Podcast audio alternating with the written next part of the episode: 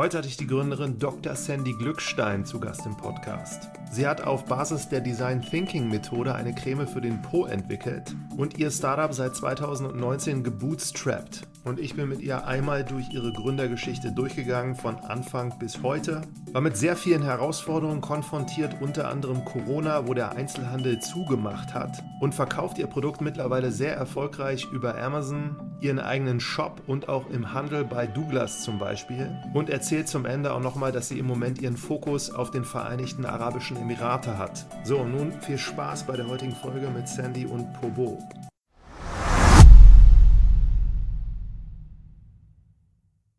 Ja, willkommen zu einer neuen Folge von Marketing from Zero to One. Heute einen Gast, der Dr. Sandy Glückstein ist und ein Startup gegründet hat, was sich mit dem Thema Po beschäftigt. Deswegen herzlich willkommen, Sandy, erstmal. Hallo Martin, danke für die Einladung. Ich freue mich sehr. Du, ich freue mich auch. Und äh, du sitzt, glaube ich, habe ich gehört, in München, bist ja. auch verortet. Ja. ja. Deswegen alle, die jetzt sich fragen, wo du herkommst, also München ist so deine Heimat. Und ja. du hast schon sehr, sehr viele Sachen gemacht.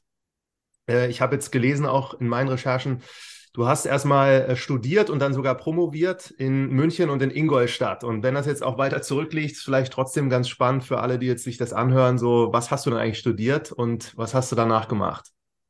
Ich habe Soziologie studiert, direkt nach dem Studium, mit Schwerpunkt Organisationssoziologie und Marketing.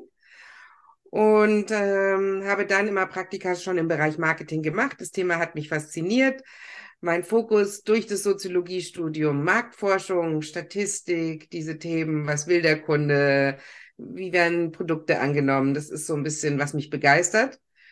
Heute würde man sagen, der Fokus ist Customer Centricity, aber ich bin inzwischen 47, damals hieß es noch nicht so. Ähm, und habe mich aber auch ähm, mit dem Thema Organisationsentwicklung beschäftigt, begeistert mich auch, wie funktionieren Organisationen, wie funktioniert ein Miteinander, wie funktionieren Prozesse. Und deswegen habe ich dann meine Doktorarbeit an der Katholischen Uni Eichstätt noch geschrieben zum Thema Wissensmanagement. Okay. Und bis dann? Und bin dann in ein Startup gegangen, direkt nach dem Studium. Welches war das damals? JFax, die haben Anrufbeantworter-Nachrichten und Faxe in der E-Mail-Inbox gebündelt. Das ist ja sehr interessant. Erzähl noch mal zwei Worte dazu. Was machte man da? Ähm, Anrufbeantworter-Nachrichten wurden gespeichert und als Voice-File damals schon in deine E-Mail-Inbox geschickt. Ist Der Gründer war Jay Mueller, den kannte man als Musiker. Ähm, und wir haben nach einem Jahr das deutsche Startup an die amerikanische Mutterfirma quasi wieder zurückverkauft. Also ich habe die Ups und Downs von einem Startup in 365 Tagen mitgemacht damals. Ja, spannend. Und du warst für Marketing verantwortlich da? Ja. Ja? Ist ja, habe ich auch noch nie gehört davon. Und, ähm, Damals war es B2B-Marketing, also nicht B2C, aber auch ja. da hat man viel gelernt. Und dann habe ich gelesen, Telekom lange? Ja, lange Beraterin bei der Deutschen Telekom. Ähm, ich habe natürlich dann auch mich weiterentwickelt in diesem Thema agile Themen, Design Thinking. Und auch genau bei diesem Thema Design Thinking ist dann die Idee zu Pobo entstanden man kommt ja immer so ein bisschen von der Idee vom Problem zur mhm. Lösung. Mhm. Und ähm, vielleicht noch einen kleinen Beisatz. Meine Freunde, die mich kennen, wissen es. Ich mache selber gerne Kosmetik. Also es gibt in der Küche eine kleine Ecke, in der es zum Weihnachten oder zum Geburtstag immer selbstgemachte Bodylotion, Lipgloss, Bodyöle, sowas gibt. Und es kam dann eine Freundin tatsächlich vor inzwischen sind es vier Jahre auf mich zu und hat gesagt, Sandy, ich trainiere gerade für einen Marathon und habe ständig Pickel am Po, was mache ich jetzt? Und dann habe ich gedacht, na, dieses Problem ist jetzt nicht mein Problem, sondern da wird es bestimmt was in den gängigen Drogeriemärkten geben. Und habe gesagt, nach was sie gucken könnte. Und sie kam wirklich nach einer Woche wieder und hat gesagt, es gibt nichts. Hm. Und dadurch war dann mein Design Thinking Herz getriggert, wenn es ein Problem gibt, brauchen wir eine Lösung. Okay, ich würde jetzt mal als so total allgemein folgernder Bürger sagen, kann man da nicht irgendeine Creme nehmen mit Aloe, Aloe Vera oder so und das löst sich dann wieder? Nein, nein, äh, nein. kann man nicht. Man muss schon gucken, was sind, was sind die Probleme, wo kommen die Pickel her? Ähm, ist es durch Schwitzen oder mechanisch durch Reibung, dass die Laufhose oder die Sporthose da dran reibt und immer wieder auf den gleichen Pickel drückt? Ähm, und es gab wirklich nichts. Ich habe dann in verschiedenen Facebook-Gruppen einfach mal einen kleinen Fragebogen programmiert und den Link reingestellt und gesagt, habt ihr Themen am Po? Was sind eure Herausforderungen? Erzählt mir drüber. Und ich hätte nicht mit so einer hohen Response Rate gerechnet. Und dann kam so bunter, ist mir bunter langsam Blumen, ein Licht aufgegangen, dass da ein Thema liegt. war ein bunter Blumenstrauß an verschiedenen Ja. Antworten wahrscheinlich, ne? Ja, ja. Ja, spannend. Aber sag nochmal, Design Thinking, also du hast das als Coach gemacht und dann Ja. kam die Freundin und die hat äh, gesagt, so, das ist ihr Problem und dann hast du angefangen, da über Facebook so auch nochmal gucken, ist an dem Problem was dran oder was hast du noch gemacht? Ja, genau. Ich habe validiert, ähm, was, was das Problem bei den Leuten ist, ob sie das gleiche Problem wie Pickel haben, ob sie sonst noch andere Probleme am Po haben, ob der Po ein Thema ist, für das sie Geld ausgeben würden, die Zahlungsbereitschaft ist, so ein bisschen geguckt in Zie- Zielgruppen, ähm, das mal in, weiß ich nicht, Kosmetik interessierte, junge Mädchen, verschiedene Zielgruppen gestellt und es kam immer eine relativ große Response Rate zurück, dass Bedarf da ist. Und insbesondere der Fokus auf Pickel. Okay, das war das größte Problem oder das, was am meisten noch kam. Was kam danach? Pickel und Zellulit. Ja, sehr spannend. Und das heißt aber, es gibt ja schon, oder es gab ja jetzt auch schon damals so Zellulite-Produkte, kann ich mir vorstellen, die gibt es ja auch schon. Oder die gab es ja auch schon. Was war da jetzt Ja. dann der Grund, warum du gesagt hast, jetzt da könnte man noch was machen, was dann besser ist als das, was es schon gibt?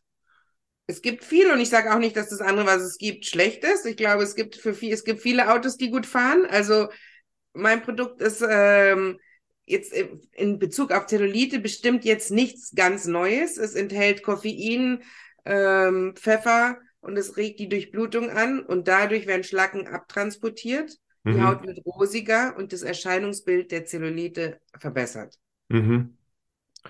Und, Und ich habe natürlich auch die Idee gehabt, dass ich nicht nur ein Produkt auf den Markt bringen kann, nur ein Produkt gegen Pickel, sondern Ja. Pickel ist auch eine Phase. Und deswegen braucht es für die verschiedenen Phasen des Pickels verschiedene Produkte. verstehe. Und dann hast du gleich am Anfang quasi mit ein paar Produkten gestartet. Genau, am Anfang war auch noch das Thema, habe ich mir den Kosmetikmarkt angeguckt. Da war der Hype sehr groß für Korean Kosmetik und das Thema Masken. Ja. Und somit habe ich mit Po-Masken angefangen. Ähm, meine Produkte sind alle vegan, clean und made in Germany. Also ich habe meinen Hersteller außerhalb von München. Und das hat aber dann, wenn man sich auf mittelfristig angeguckt hat, nicht dazu gepasst, dass ich äh, Masken in einer Folienverpackung, in einer Kartonage, das ist nicht nachhaltig. Und da Hm. habe ich dann eben mit diesem Thema Marketing und was braucht der Kunde, wie will er das, einen Schritt weiterentwickelt. Und wir sind von den Masken jetzt wieder weggekommen und verpacken in 98-prozentig recycelten Plastikflaschen. Mhm. Deswegen hat sich die Verpackung und die Darreichungsform geändert. Aber am Anfang war es noch anders. Oder Am direkt Anfang so. waren es Masken, genau. Ja, okay. Ähm, keine Mas Masken mit Sheet, also das war schon damals nicht umweltfreundlich. Ähm, es war ein Serum in der, in der Sachet-Tüte, die Sachet-Tüte in der Kartonageumverpackung. Mhm, okay. Ja, jetzt nochmal einen Schritt zurück zu deiner Küche da. Das würde mich auch nochmal interessieren. Also, wie kommt sowas, dass man dann da gerne so sich halt Cremes bastelt oder irgendwelche Beauty-Produkte? Es macht mir einfach Freude zu gucken, was sind die Ingred Ingredients, was wirkt, ähm, dass man selber was machen kann. Man weiß, dass es wirklich clean ist und nicht Stabilisatoren oder andere Dinge, Duftstoffe drin sind, die man nicht kennt. Also man hat natürlich nicht die Zeit, oder ich habe die Zeit nicht, mir alles selber zu machen. Aber es ist natürlich auch ein Geschenk, was von Herzen kommt, wenn man es jemand anderen ähm, übergibt, weil man Zeit investiert hat, überlegt hat, was kann der brauchen. Ich habe auch für verschiedene Freunde verschiedene Duftöle dann da integriert, je nachdem, was man weiß, dass sie gerne haben. Es macht mir einfach Freude. Und dann habe Okay. ich gedacht, das ist auch eine schöne Idee, das, was mir Freude macht, mit dem, wo die Kunden Probleme haben, zu kombinieren. Aber bei jetzt dieser Mixtur, bist du, hast du da ein bisschen gebraucht, bis du dann das erste Mal etwas hattest, so auch was du jemandem gegeben hast, der dir gesagt hat, das ist der Wahnsinn, was du jetzt gerade da gemacht hast oder mir gegeben hast? Ich oder? habe ganz, ganz klein angefangen, aber bin dann einen Schritt weiter und habe gesagt, ich habe gar nicht die Möglichkeiten, diese ganzen Ingredients selber zu beschaffen, sondern bin dann einen Schritt weiter und habe Briefings geschrieben und Requirements, was ich überhaupt ähm, für Bedürfnisse oder Probleme habe, die ich befriedigen möchte. Das Ja. sind einerseits Pickel am Po, trockene Haut war noch ein Thema, hängende Pobacken, Zellulit und Analbleaching. Mit diesen Ja. fünf Produkten bin ich gestartet.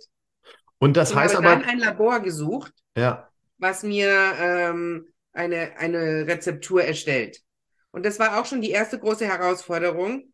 Mit einer kleinen Sandy Glückstein spricht erstmal niemand. und wie hast du es geschafft? Ähm, ich war penetrant Und es war verdammt viel Arbeit. Ich habe bestimmt 250 Labore angeschrieben. Hatte eine Resonanz dann vielleicht von 10, 12. Viele haben gar nicht geantwortet. Für viele war ich zu klein. Und aus dieser Auswahl durch verschiedene Gespräche und Kostenthemen ist es dann ein Labor geworden. Und das Labor macht aber so als Aufgabe, die äh, machen das dann perfekt, weil sie das dann auch kennen ja, und das ist ja, deren ja, Business. die machen das auch für die Großen dieser Welt. Und wenn du da 250 anschreibst, also dann ist das so über Deutschland hinaus gewesen oder ist das. Nein, weil ich ähm, Made in Germany haben wollte. Das war für mich wichtig. Und hast jemanden gefunden, der auch Ja. noch dazu in der Nähe in München sitzt? Ja. Von Anfang Weil an die gleichen Anfang da. wichtig war, da hingehen zu können. Kann nicht Ja. jedes Mal durch die ganze Republik reisen. Hm. Ähm, ich möchte das verstehen. Ich, ich brauche auch einen Partner an meiner Seite, der meine Herausforderungen als ähm, One-Woman-Show versteht, ähm, die vielleicht öfter mal kommen muss, um, um Dinge zu mitzuentwickeln oder ein Feedback zu geben. Und das kann ich nicht per Fragebogen, sondern am besten face-to-face. Okay, also du hast dich da noch ein paar Mal mit denen getroffen und Briefings sind jetzt, man kann sich das nicht so vorstellen, so E-Mail, die wissen, was zu tun ist, machen das und wenden sich wieder an dich, sondern das ist dann schon ein iterativer Prozess auch. Ja, aber über, über Monate, also oder über ein Jahr, bis, bis wir die erste Rezeptur hatten, die perfekt war, waren fast eineinhalb Jahre vergangen. Das muss man schon sehen. Das ist nicht von heute auf morgen. Sag mal Das Zeit, wann hat das eine- angefangen? 2018. Das eine ist ja, dass man anfängt und zu gucken, was sind die Themen, was sind die Themen, die wir heilen wollen. Aber das andere sind dann auch Stabilisatorentests. Ähm, connected der Duft mit dem Produkt? Ähm, ist der Duft ähm, angenehm? Ist er vielleicht, äh, mir war auch wichtig, dass es nicht sehr süß und nur für die weibliche Zielgruppe, sondern gerade auch das Pickelthema haben viele Herren auch vom Rennradfahren. Mhm. Inzwischen gibt es Produkte gegen Wundreiben, die sehr gut ankommen. Die sind zum Beispiel gar nicht beduftet. Mhm. Aber da muss man sich eben iterativ hinbewegen. Und am Anfang eben dieses, ist der Unisex-Duft für Damen und für Frauen gut? Ich hatte so eine Testgruppe von 20 Personen, die da immer wieder durchgeschliffen wurden durch, meine Fragebögen. Ähm, man muss ja auch sagen, dass ich es nicht Vollzeit mache. Mhm. Und ähm, es ist mein Moonlight-Thema, also Feierabend und am Wochenende. Und dann dauert es halt auch vielleicht einen Ticken länger, als wenn du es Vollzeit machen kannst. Mhm. Aber jetzt bist du Vollzeit dabei. Nein. Machst das auch noch nebenbei Ja, einfach. ich ich Ja. muss noch Geld verdienen. Okay, verstehe. Ja, interessant. Und dann hast du aber in dieser Zeit, wo dieses Produkt entstanden ist, das wurde noch nicht verkauft, sondern es wurde wirklich an dem Produkt gearbeitet bis zu, Genau. bis zu einer Version, wo du dann gesagt hast, das ist jetzt gut genug, dass man es verkaufen kann. Es war im September 2019 gut genug. Mhm. Dann wurde es produziert. Ähm, dauert ja auch, bis man die Rohstoffe sourced und alles dann verfügbar ist. Es wurde dann im Dezember 2019 abgefüllt Ja. und Mitte Januar 2020 war ich dann lieferfähig. Und wie viel hast du am Anfang bestellt, quasi? Wie viel? 2500 Masken pro Sorte. Und wie viele Sorten gab es? Fünf oder Fünf. vier? Ja, Fünf. fünf. Also 12.500 schon mal Masken. Ja. Und kämpft man da auch gegen so ein Mindesthaltbarkeitsdatum oder ist das, Ja. ja? Zwei Und war das- drei Jahre je nach Maske. Und war das so in, in Bezug auf deine Entscheidung, jetzt zu sagen, ich fange jetzt mit 12.500 an, war das richtig oder hättest du das im Nachhinein anders gemacht und da etwas ähm, entweder mehr oder weniger bestellt? Eher weniger, aber das war ist in, im Maskenbusiness überhaupt nicht denkbar. Die sprechen sonst eigentlich von 25.000 Sorten rein. Ja, Also da habe ich schon auch verdammt gut verhandelt, dass es überhaupt 2.500 in Anführungsstrichen nur waren. Aber weil man so wenig produziert, hat man ja auch extrem hohe Kosten. ja, verstanden. Die Das heißt, es wäre gar nicht- es sind ja auch verschiedene Arbeitsschritte. Der, das Labor ist mein bestes Labor gewesen, aber der hat nicht verpackt. Der hat Hm. keine Masken gemacht. Dann Hm. musste ich einen finden, der die Sachets macht und einen dann, der das Sachet in die Kartonage und die Kartonage zuklebt und wieder zu mir schickt. Hm. Und Verstanden. diese Supply Chain hinzukriegen von der Ferne war auch nicht immer einfach. Aber das heißt, Labor schickt dann einfach diese Ingredients an den Und- Produzenten und du hast Bulk, dann noch das, nee, nee, Labor hat auch produziert, hat Bulkware, also ich sage jetzt mal, man kann sich das wie einen großen Eimer vorstellen, ähm, gerührt, stabilisiert und verschickt zum Abfüller. Der Abfüller hat es ins Sachet über seine Anlagen, ja, Sachet zu und dann ging Sachet und Kartonage zum nächsten und der hat dann das Sachet in die Kartonage und zugeklebt. Und das war aber schon, also von dem Verpackungsdesign, das hast du ihm vorher schon zukommen lassen. Das Ja, genau ich hatte eine Designerin, ja. Ich habe eine Freelance-Designerin, ähm, die das Design für mich gemacht hat und es ist nach wie vor super. Ja, spannend. Und diese 20 Testpersonen, die du gesagt hast, wo hast du Mhm. die herbekommen? Was sind das für Menschen gewesen? Ein Teil Fa- Friends and Family und ein Teil aus diesen Facebook-Gruppen rekrutiert, die sich diesem Thema angenommen haben und gesagt haben, sie haben Bedarf. Und die haben das also wirklich da mitgemacht, weil sie selber auch den Mehrwert sofort gesehen haben. Ja, ja. Ja. Ja, spannend. Und dann hast du diese 12.500 fünfmal pro Sorte und wie ging es dann weiter? Dann hast du E-Commerce-Shop einen gehabt. Lagerraum gemietet, erstmal, dass das kühl und trocken liegt. Ja, stimmt. Ja. Ja, wichtig. Wo kriegt man den her, wenn man fragen darf? Ähm, es gibt Logistikanbieter, die einem sowas zur Verfügung stellen. Aber Zahlt man auch wieder monatlich für einfach. Ja, zahlt man, genau. Ja. genau. Und genau, und dann hast du aber angefangen, äh, ich habe gesehen, auf jeden Fall Amazon bist du zu finden. Mhm. Das war Heute- ein super Start. Also ähm, für mich war es ein guter Start, aber es hat gehakt, weil ich am Anfang noch nicht die richtigen Partner hatte. Meine Expertise liegt ja nicht im Thema E-Commerce Hm. und dann muss man sich da natürlich rantasten. Vieles Word of Mouth, dass man jemanden empfohlen bekommt. Ähm, für viele sagen, ja, ich bin eine Agentur, ich mache das, aber zahl mir erstmal 4000 Euro im Monat und dann kümmere ich mich um deinen Account. Das sind natürlich alles Themen, wenn man bootstrappt, dann kann man sich das nicht leisten. Und dann muss man mit kleinen Brötchen backen und dann arbeitet man vielleicht mit Personen, die nicht die allergrößten Experten sind. Also man muss da schon auch einen, einen Lerncurve durchmachen. Ja. Aber wie, wie lief das dann ab? Also du hast diese 12.500 gehabt und dann wolltest du die verkaufen und dann hast du da über eine Amazon. Agentur gefunden, Ja. ähm, eine kleine, die ähm, mir meinen Markenauftritt auf, auf Amazon erstellt hat. Ähm, dann geht man ja durch die, die Qualen bei Amazon durch, was man alles erfährt, dass das Produkt nicht gelistet werden darf, dass Spuren von Schlafmittel enthalten sein können, dann, ähm, dass ein Chinese dein ERN-Code schon mal verwendet hat und du dein Produkt nicht nutzen kannst, obwohl du für dein ERN-Code bezahlt hast. Also es kommt jeden Tag, wenn du denkst, jetzt ist gut, kommt an, am anderen Ende eine neue Herausforderung. Und Was ich glaube, die, dieses Thema Resilienz ist ganz, ganz wichtig. ja, so wie sich das anhört, kann ich das, glaube ich, Ja. gut nachvollziehen. Aber sag noch mal so zwei, drei der größten Herausforderungen in diesem Prozess, wo du dachtest, das kann doch nicht euer Ernst sein. Also immer wieder Produktsperrungen seitens Amazon. Man kommt ja auch nicht an eine Person ran, sondern man spricht mit Bots und ähm, künstlicher Intelligenz, die das äh, befindet, dass dein Produkt ein Schlafmittel ist. Ähm, und dann dauert es, kann es sechs, acht Wochen dauern, bis sie dein Produkt wieder freigeben. Aber Und das wie, wie, finde ich schwierig. wie kommt die denn da drauf dann?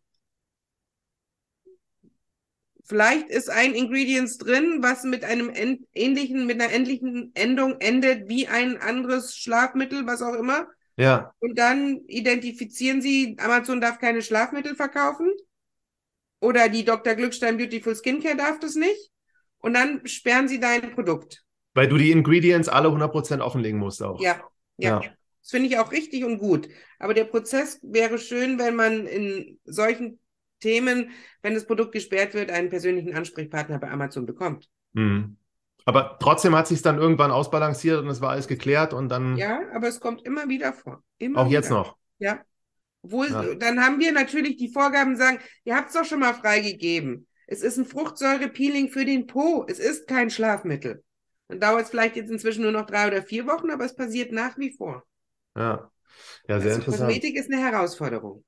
Und das, äh, also nochmal, diese ganzen Ingredients und so weiter, das wird dann aber eins zu eins, das Labor sagt dir das dann und dann kannst du das so beim es gibt Verkauf. halt- offizielle Inki-Listen und da sind natürlich nur, ähm, gerade Made in Germany ist schon wirklich ein Qualitätssiegel. Wenn Ja, ich mich jetzt in anderen Ländern registrieren will mit meinen Produkten und es ist Made in Germany, dann sagen die, ja, es ist eine Formsache, aber wir haben es noch nie erlebt, dass Produkte aus Deutschland nicht äh, zertifiziert wurden. ja. Und dann ging es los mit dem Verkauf und es Ja. trudelten quasi die ganze Zeit Bestellungen ein, oder wie kann man sich Am Anfang habe ich nur über Amazon verkauft. Ich Ja. habe erst dann wirklich ein Dreivierteljahr später meinen eigenen Shopify Store aufbauen lassen. Hast du aber auch selber nicht gemacht, sondern auch Agentur, Auch, ja, Freelancer. Genau. Freelancer. Okay. Ja. Und Das heißt also mehrgleisig dann irgendwann nach ein paar Monaten. Das war dann aber noch nicht, äh, ich habe jetzt gesehen, du bist auch bei Douglas mittlerweile gelistet Ja, ne, und ja. noch, glaube ich, zwei, drei andere Online-Händler. Ja, Wie hast du das geschafft? auch wieder einfach anschreiben, ansprechen, anrufen und sagen, ich habe ein tolles Produkt, ihr, ihr positioniert euch innovativ, wollt ihr es nicht mal ausprobieren? Dann hat man immer Ware geschickt und dann sagen die, ja, war ein super Produkt. Ja, wollt ihr es nicht mal listen?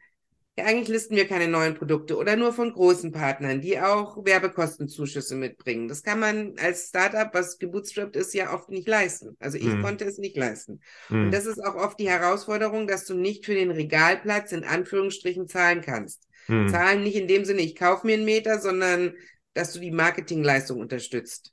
Und dann Hm. bist du ja voll auf deinen Handelspartner angewiesen.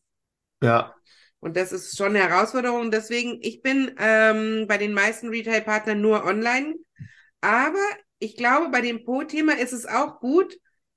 Es ist ein bisschen wie Kondome kaufen. Die wollen nicht sagen zur Verkäuferin, ich habe Pickel am Po, haben sie was. hm. Und dann so scrollt man sich durch und guckt, was sind meine Bedürfnisse und legt es ähm, charmant in, sein, in seinen Warenkorb und kauft's und musste sich nicht vor einer Verkäuferin ähm, mit seinen Problemen outen. Ja, aber es, das hast du auch belegt. Es gibt eine Suchnachfrage genau nach diesen Sachen und Problemen. Ja, Ja. Ja, interessant. Aber das ist jetzt so ein bisschen die Seite, also das ist Vertrieb, so ein bisschen für mich, wie ich es auch einordnen würde, dass du bei denen einerseits natürlich gelistet wirst. Bei Amazon ist ja eigentlich auch, muss man ja auch erstmal gelistet werden, ne, dass das losgehen kann. Wie hast du das dann, was kannst du da noch so an, an Learnings so draus ziehen? Du hast da sehr viel Mühe wahrscheinlich gemacht, auch Produkt zu beschreiben. Und ich habe jetzt gesehen, so Rezessionen bei Amazon. Ich habe jetzt äh, 50 oder so gefunden und es sind jetzt nicht alle so fünf Sterne. ja, auch daraus lernt man. Ja, Zum Beispiel ja auch das Antizellulitprodukt, das wird heiß, das ist aber part, part of the party, ja, ähm, dass dein Po heiß wird, weil so die Durchblutung angeregt wird. Und dann ist das Feedback, das Produkt brennt. Aber es wird explizit auf der Verpackung beschrieben, das Produkt wird heiß. ja, Und durch diese Hitze wird der Blutkreislauf angeregt und die Schlacken, die da sind, abtransportiert.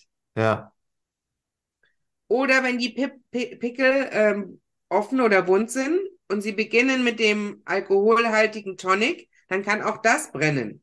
Aber das ist das Gleiche, was wir aus dem Gesicht kennen. Auch da brennt es. Aber Ja. es ist auch wieder Teil davon, dass es ähm, desinfiziert und Teil der Wirkung ist. Die anderen beiden Produkte brennen nicht und da sind auch ähm, keine negativen Rezensionen zu finden.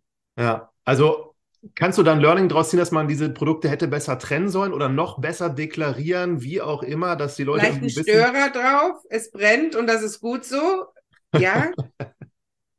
Klar. Ja. Ja, Kann man besser machen. Finde ich, kann man auch gut mit Videos machen. Aber auch wieder dieses Thema. Bootstrapping. Ich habe gerade nicht die Ressourcen, Videos dafür zu drehen, um das noch besser darzustellen. ja, verstanden. Dann würde ich dich super gerne auch nochmal mit deinem Instagram-Account fragen. Ne? Ihr habt da ja ein paar tausend Follower und du Mhm. postest da ja auch regelmäßig dann Inhalte, die natürlich mit diesen Produkten was zu tun haben. Wie hast du das so hingekriegt, dass ihr da auf die Größenordnung erstmal gekommen seid und wo kriegst du eigentlich die ganzen Motive her und Inhalte? Äh, das machst du selber vermutlich oder ist das auch Freelancing? Es Ähm, gibt ja zwei Accounts. Es gibt Ja. den Dr. Glückstein-Account. Das ist Ja. mein Founder-Account. ja, Und es gibt Pobo. Und den mache ich zusammen mit auch einer Agentur. ja, Da gab es ein Fotoshooting. Und ähm, dann werden immer Fun Facts und ähm, spannende News zum Thema Po dort publiziert. Zweimal die Woche. ja. Aber das Ja. posten quasi die, nicht du. Ja, das posten die. Und da, haben, da macht man einmal so ein Fotoshooting richtig Nee, wir für. machen drei, vier Mal im Jahr ein Fotoshooting, Okay, damit man Immer- auch die Inhalte hat. Ja, ja, ja, neu. ja. Und es ist ja auch jahreszeitenabhängig, ähm, dass man da immer aktuell ist. Es macht ja nicht Sinn, im Winter was über Bikini-Mode zu schreiben. Ja, das ist wohl wahr. Aber kannst du da so in der Quintessenz so ein bisschen resümieren, was das Ganze zum Laufen bringt oder was sind halt Dinge, die gut funktionieren, was sind Sachen, die nicht so funktioniert haben und dass das so ein bisschen nachvollziehbarer wird? Ähm, gerade bei Instagram ist auch einige Male unser Account gesperrt worden, gerade wenn wir Werbung geschaltet haben, obwohl wir gar keine nackten Posts gezeigt haben. Wir haben immer Hosen an, weil mhm. wir auch nicht sagen, ähm, wir positionieren uns über dieses Thema Sex, sondern du hast einen schönen gepflegten Po und das machst du für dich, damit du dich wohlfühlst. Ähm, also es ist auch wieder ein Thema, was die KI macht. Die, die sperrt deinen Account und du gehst durch die gleiche Odyssee wie bei Amazon durch, um den Account wieder freizukriegen. Mhm. Ein großes Thema. Ähm, was gut funktioniert, ist organisches Wachstum. Gerade jetzt durch die Regelmäßigkeit. Aber das mhm. kostet natürlich auch wieder Zeit, so einen Contentplan zu erstellen. Für welche Themen sprechen wir? Was ist wichtig am Po? Ähm, was machen die anderen? Dann machen die anderen das wirklich nur über sechs. Wollen wir, dann geht's wieder in der Diskussion los mit den ganzen Marketing-Experten, die ich als Freelancer und Agentur habe. Ist unsere Positionierung noch die richtige? Wollen wir das so beibehalten? Müssen wir uns da anpassen? Müssen wir uns verändern? Das sind ja immer wieder Schleifen, durch die du gehst. Mhm. manchmal denkst du auch so, oh Gott, das ist alles falsch und nicht richtig und es kauft keiner. Und plötzlich, und man weiß auch nicht warum, gibt's Tage, da verkaufen wir fast in vierstelliger Höhe auf Amazon. Mhm. Und es gibt keinen Grund. Manche Dinge, die man versucht zum Turnus zu machen und wieder zu replizieren, gelingen einem, einem nicht, weil man nicht den Kasus Knaxus kennt, was passiert. Mhm. Und der, also auf eurer Homepage ist ja auch ein Blog. Ne? Jede Woche, mhm. glaube ich, hast du da auch immer oder habt ihr einen Artikel? Alle zwei Wochen, ja. Alle zwei Wochen. So, wie, wie gut funktioniert das und was hilft euch? Oder wo, wo, das ist ähm, Hauptsache für die Suchmaschine. Ja. Ähm, dass wir da sehr aktuell sind, dass wir bei Google dadurch org auch organisches Wachstum generieren und immer up to date sind. Wenn du jetzt nach dem po Thema Po suchst, sind wir bei Google immer unter den Top 5. Mhm. Das ist, ist Arbeit. Das Aber du suchst nicht. Alleine. Was musst du eingeben, damit man euch oben sieht? Po und? Pickel am Po. Pickel am Po. das mache ich hier danach mal und lade alle auch ein, die sich das anhören, ebenfalls zu tun und das mal so zu überprüfen. Ja, aber die Sachen, so die du erzählst, ne, für mich wirkt das so, es ist alles so ziemlich naheliegend, wie ihr das dann auch aufgebaut habt, aber du hast trotzdem das nicht selber gemacht und das ist ja auch häufig dann, also du hast das natürlich selber gemacht, aber über eine Agentur, die du dann vermutlich auch bezahlst und das ja. ist ja auch nicht billig, vermute ich, ne? Nein. Ja, wie machst du das denn dann? Solche oder solche. Ich arbeite immer noch selber als Unternehmensberaterin und das Geld, was ich tagsüber verdiene, gebe ich nachts bei Pobo aus.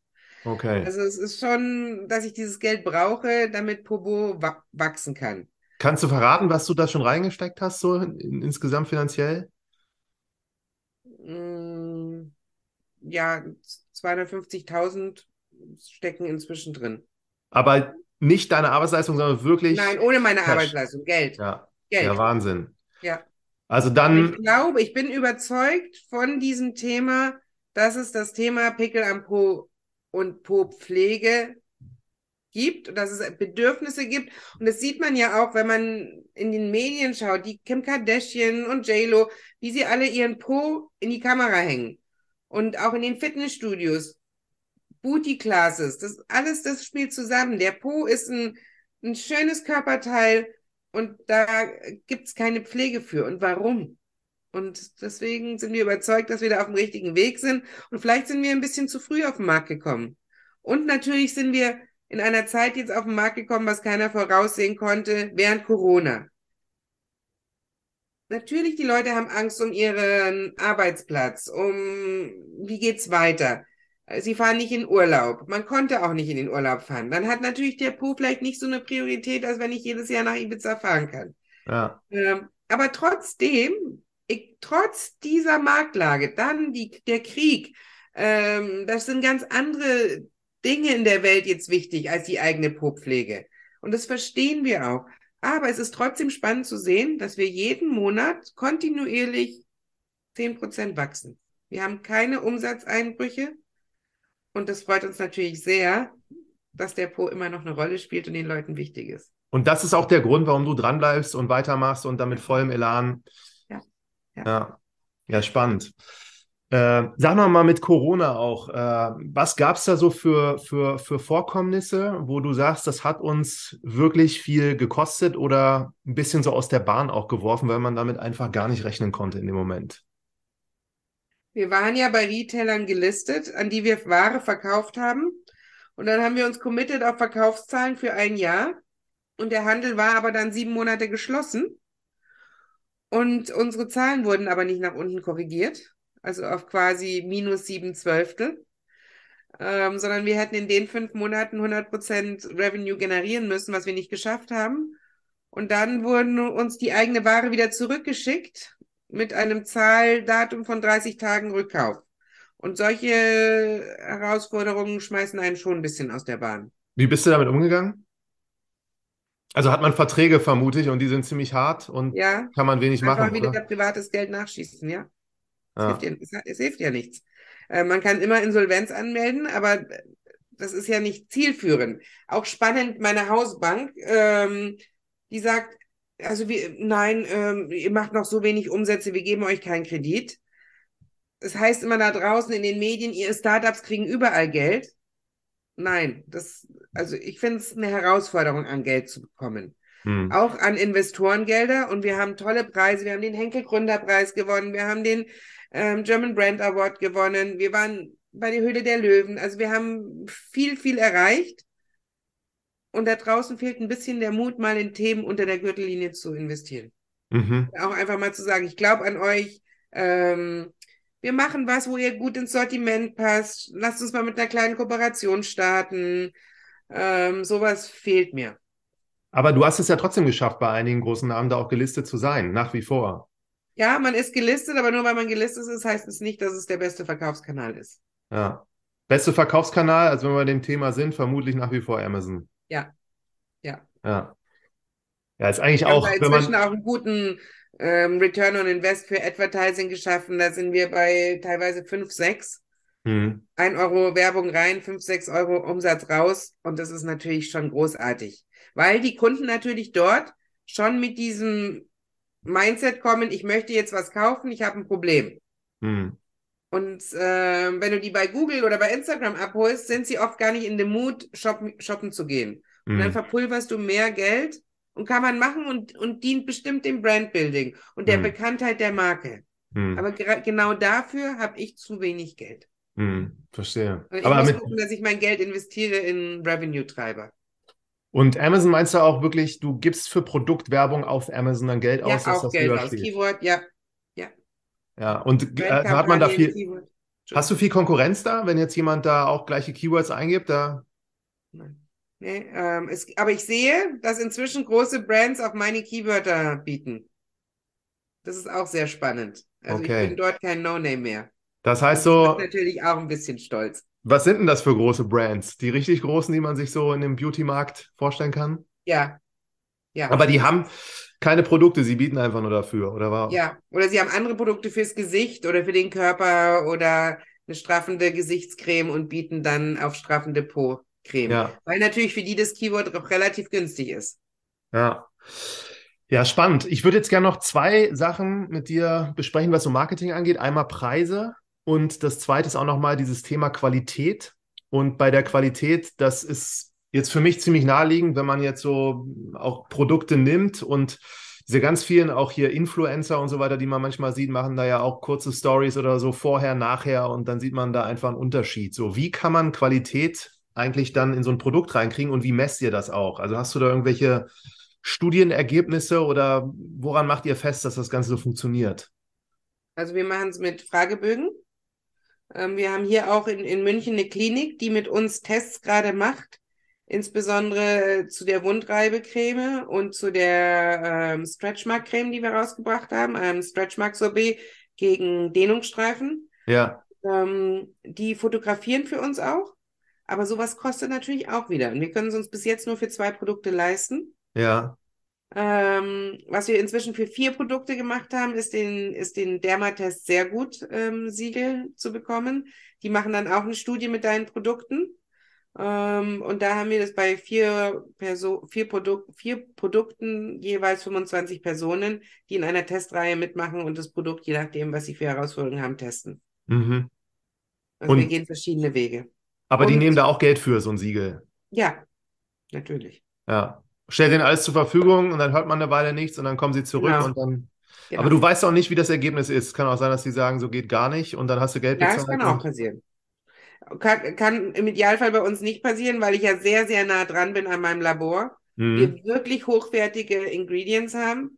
Ähm, wir mit preisgekrönten Ingredients arbeiten. Mhm. Ähm, bevor so ein Produkt auf den Markt kommt, ist es bestimmt acht Monate getestet bei ähm, Probanden. Mhm. Also, dass es auf den Markt kommt und entweder nicht funktioniert oder nur negatives Feedback ähm, hervorruft, glauben wir nicht. Mhm. Und wir sind ja auch, wir sind clean, wir sind vegan, ähm, natürlich keine Tierversuche, aber das sind, sind auch so Themen, die werden bei anderen Produkten beworben und Mhm. es ist gesetzlich ja verboten, dadr- damit zu werben, Mhm. weil das so ein Selbstverständnis ist, dass du damit auch vom Anwalt Abmahnungen bekommen kannst. Hm.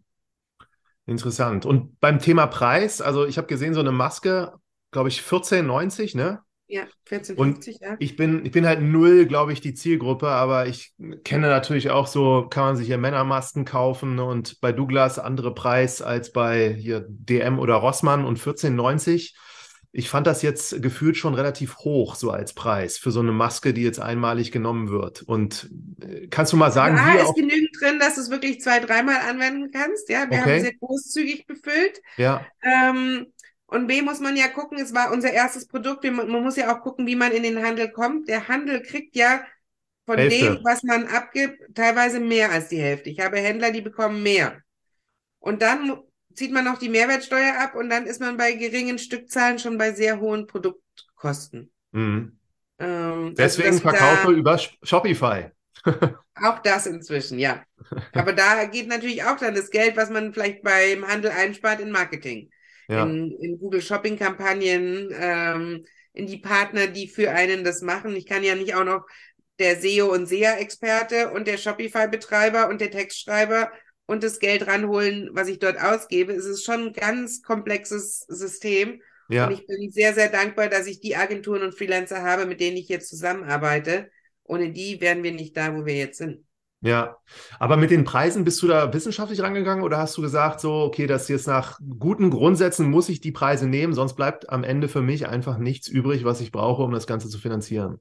Zweiteres haben wir zuerst gemacht, erstmal nach einem guten Grundsatz Ja, und dann haben wir es getestet, ähm, auch in Befragungen.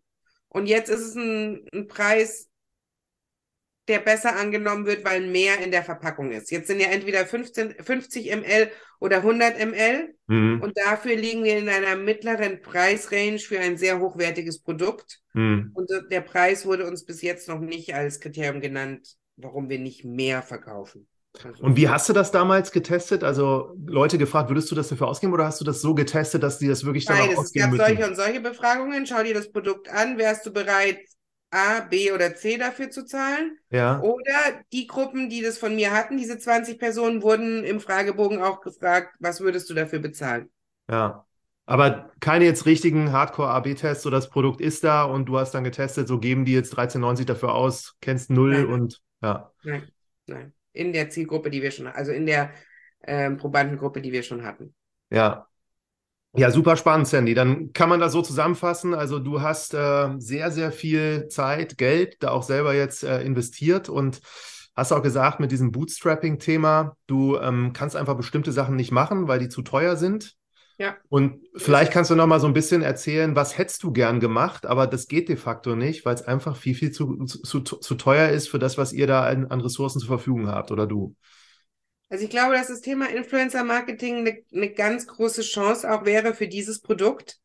Ähm, aber man muss ja gucken, welche Influencer könnte ich mir, könnte ich ansprechen. Es sind ja auch verschiedene Zielgruppen. Es können junge Mütter zum Beispiel sein, ähm, die nach der Geburt wieder in Shape kommen wollen und dafür das Produkt nutzen.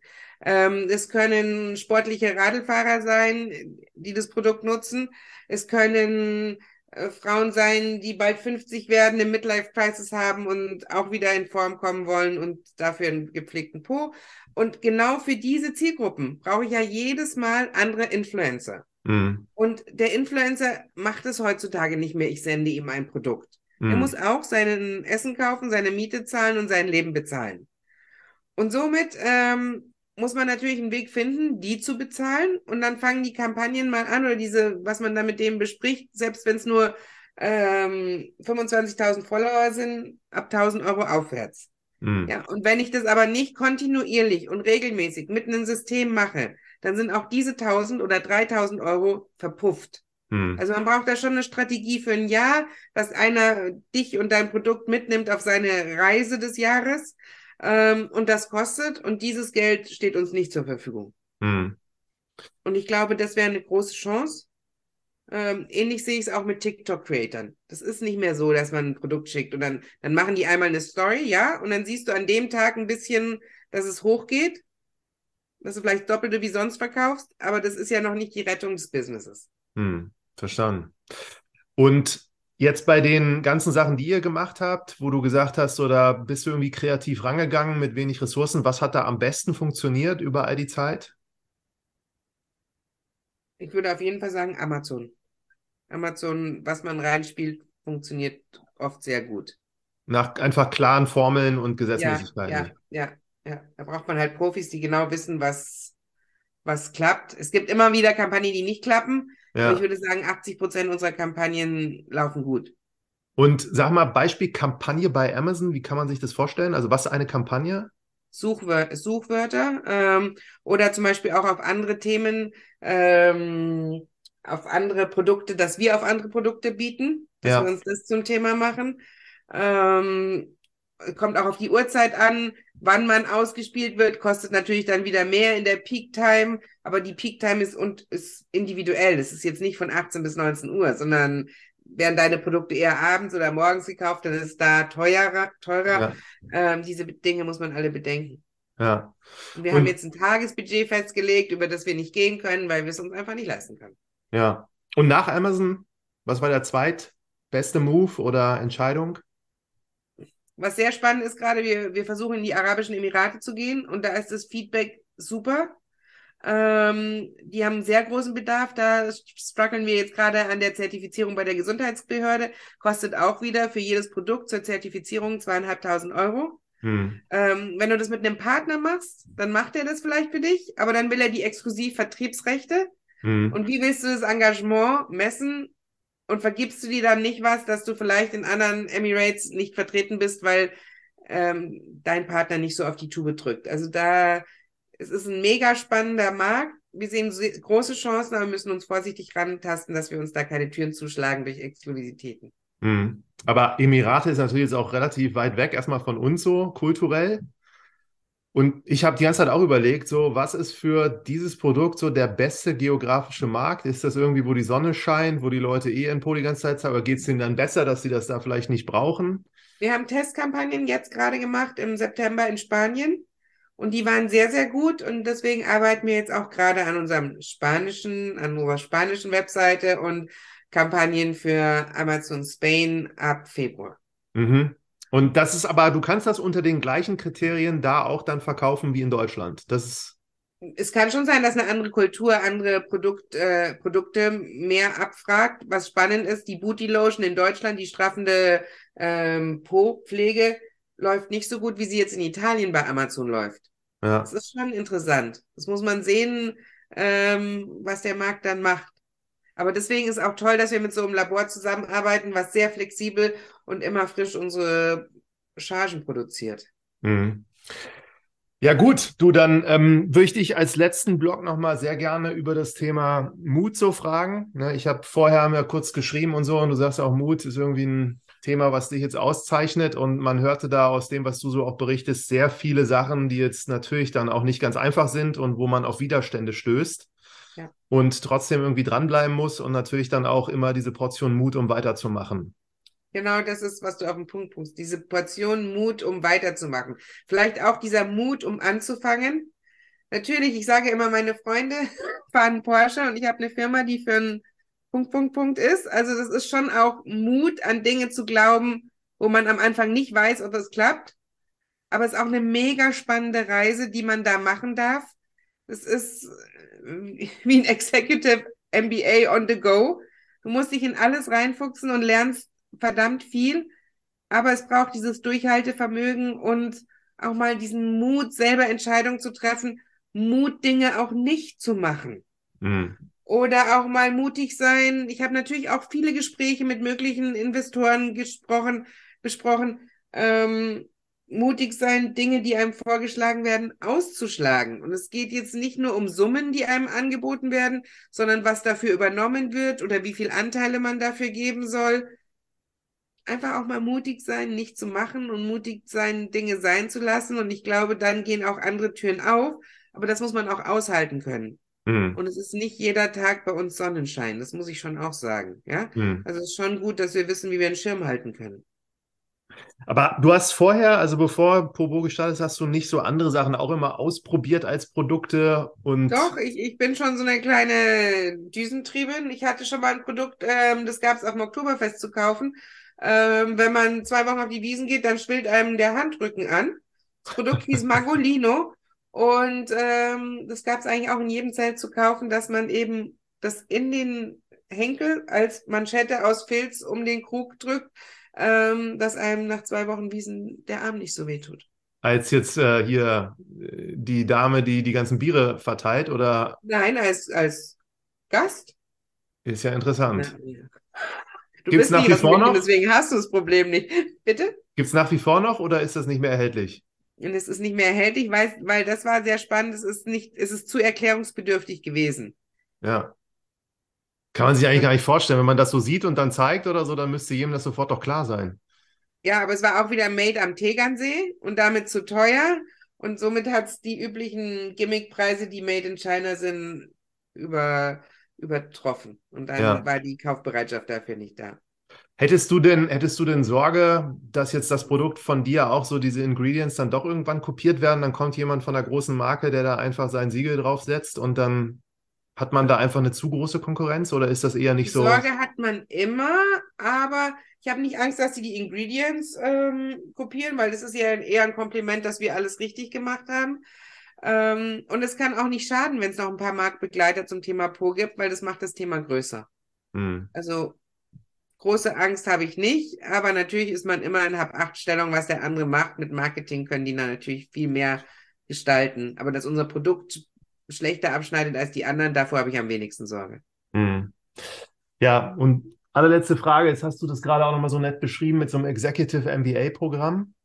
Wenn du jetzt auf deine Karriere so zurückschaust und diese gesamten Stationen, da hat ja jede was, was für sich auch gehabt, wo man wahrscheinlich so wächst. Ähm, wie würdest du jetzt diese letzte Phase beschreiben? Und vielleicht sagst du nochmal in einem Nebensatz, was du eigentlich jetzt machst, womit du relativ viel Geld verdienst, damit du dir das auch so im Moment erlauben kannst. Ich arbeite eigentlich als Unternehmensberater und begleite Unternehmen im Bereich digitale Transformation, Change Management und nehme die Leute dort mit auf die Reise, dass sie ähm, die neuen Tools und Prozesse, die eingeführt werden, gut nutzen und annehmen können. Ja.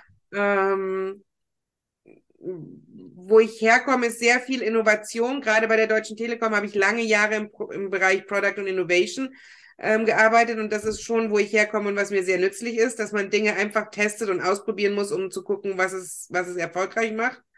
Und wo ich vielleicht mehr Know-how hätte mitbringen müssen, ist in dem Bereich Finanzen, Finanzierung, Investorenkontakte. Das hm. hätte man sicherlich besser machen können. Hm. Aber da bist du ja dabei, ne? Und glaube ich, baust dir da ja auch dein Wissen gerade auf. Ja, und ich glaube, es ist auch eine Kunst, ein Händchen dafür zu haben, für alles den richtigen Partner zu finden. Und ich habe mit den Freelancern und Agenturen, die ich jetzt für Pobo an Bord habe, wirklich tolle Experten, die mir auch wieder Türen öffnen. Hm. Und ich glaube, nur so geht's. Man muss nicht alles selber machen können, aber man muss ein Händchen dafür haben, zu wissen, wer es gut machen kann. Das hast du, glaube ich, äh, bewiesen. Sonst wäre das nicht so weit gekommen. Du hast aber auch nicht so das Ziel verfolgt, dass man da reingegangen ist und gesagt hat, ich will jetzt hier ein größeres Unternehmen aufbauen mit 20, 50, 100 Mitarbeiterinnen, sondern das war so auch gedacht, dass du das so für dich machst und dann einfach guckst, wie sich das entwickelt. Nein, es war eigentlich schon gedacht, dass es ein größeres Unternehmen wird ob es jetzt 20 oder 50 sind. Wir haben mal geplant mit zwölf äh, Personen am Anfang. Mhm. Aber es war natürlich, dass im, wann haben wir angefangen mit der Investorensuche? Dezember, Januar 2020. Ähm, ein ungünstiger Zeitpunkt. Durch Corona gab es A, andere Themen, jeder wurde vorsichtiger und diese ganzen Events, die früher stattgefunden haben, reell, wurden mhm. zwar teilweise virtuell dann gemacht. Aber das ist was anderes, wenn ich über eine PowerPoint einen künstlichen Intelligenzalgorithmus vorstelle, der eh virtuell ist, als wenn ich sage, gib mal deine Hand, trag mal auf, riech mal. Ich glaube, mhm. dass eine Po-Pflege sehr emotional ist und dass du den potenziellen Investor anders abholen musst als nur virtuell auf einem Virtual Investor Speed Dating. Hm. Sehr gut, Sandy. Dann ich sage jetzt deinem Namen aller Ehre, ich wünsche dir alles Glück der Welt, dass das so gut weitergeht und sage Danke. vielen Dank, dass du dir die Zeit genommen hast. Und, Danke, äh, Martin, dass du mich eingeladen hast. Hat mega Spaß gemacht. Super gut. Danke dir, Sandy. Tschüss. Danke. Tschüss.